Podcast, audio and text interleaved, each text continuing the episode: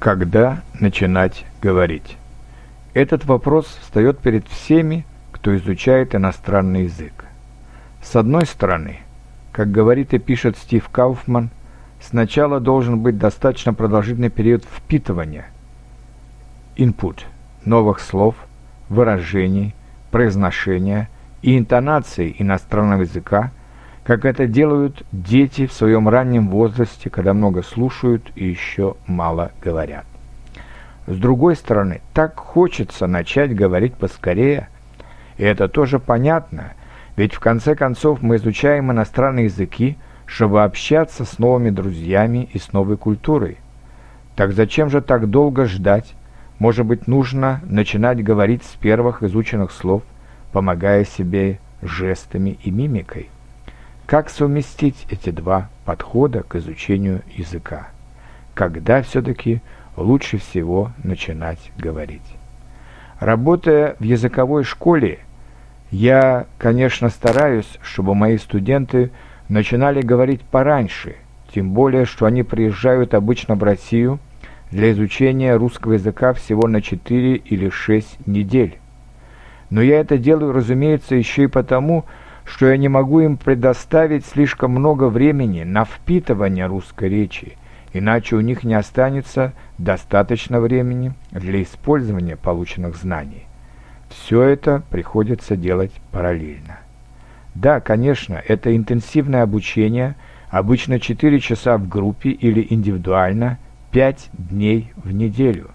Но здесь есть интересная разница – Люди-экстраверты, а чаще всего это насыщенные солнцем южные нации, итальянцы, испанцы, арабы, латиноамериканцы, начинают говорить раньше, чем большинство немцев, англичан или швейцарцев. Уже в течение первой недели они часто не только начинают говорить с тобой как с учителем, но и знакомятся с русскими девушками, и пусть коверкая русские слова, находят с ними общий язык. При этом они презирают грамматику, не любят делать домашних заданий, но стараются подгонять других студентов в группе, чтобы поскорее познакомиться с новыми словами и новыми темами. Бедные немцы-англичане смотрят на них с завистью, им так быстро не включиться в эту сложную русскую речь. Но проходят недели две, и что же мы видим? Южные люди, назовем их так, сникают. Нет, они по-прежнему активны в пределах первой сотни слов и самых первых моделей предложений. Но им становится скучно идти дальше, знакомясь все с более сложными конструкциями и словами. Им достаточно знать «я люблю тебя», «а ты меня любишь», «где здесь пиво», «отличный ресторан», «ты очень красивая», «я тебя не забуду», «пойдем гулять». Они говорят это быстро, уверенно, но не более того. И немцы – англичане постепенно догоняют и перегоняют их. Они уже начинают говорить сложными предложениями, в то время как южные народы продолжают говорить отдельными словами, которые они выучили за первые дни. И в конце концов северные народы уезжают домой с большим запасом слов и грамматических конструкций, с большим пониманием русского языка, чем южные народы, которые так лихо начинали говорить уже на второй день занятий.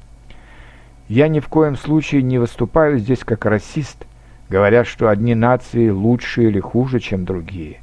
Я просто говорю о разных психологических особенностях, которые в чем-то затрагивают нашу тему, когда начинать говорить на иностранном языке.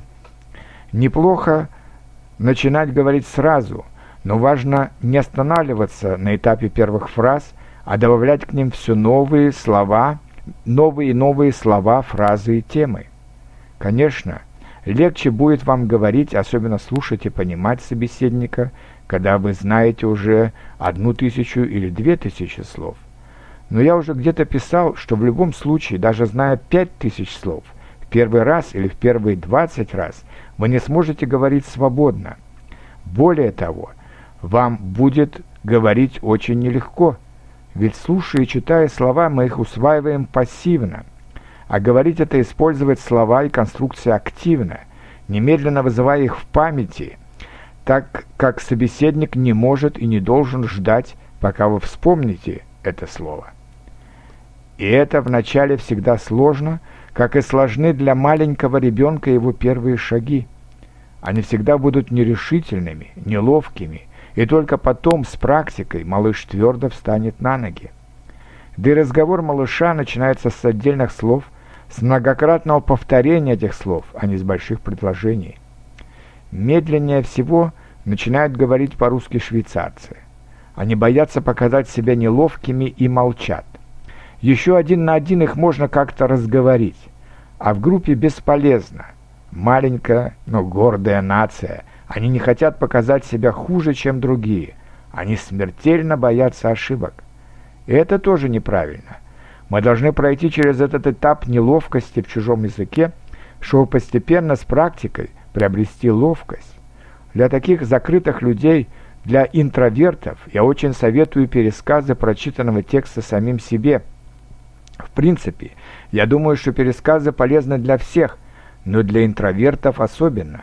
И первые пересказы на иностранном языке тоже будут непростыми для вас.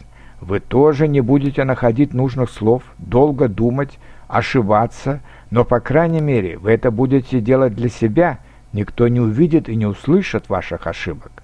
А вы постепенно будете все быстрее и быстрее находить эти необходимые слова, все меньше пауз будет в вашем пересказе, вы будете чувствовать себя уже увереннее. И когда вы, наконец, начнете разговор с тьютором или другом на иностранном языке, вам уже будет гораздо легче, потому что часть неловкости первых разговоров вы уже преодолели благодаря вашим пересказам. Итак, когда же начинать говорить? Не нужно с этим спешить, но и не нужно это затягивать. Надо начинать говорить, когда вам захочется, но помнить, что это ваши первые шаги, и не ставить себе сразу амбициозных целей уже на первый разговор.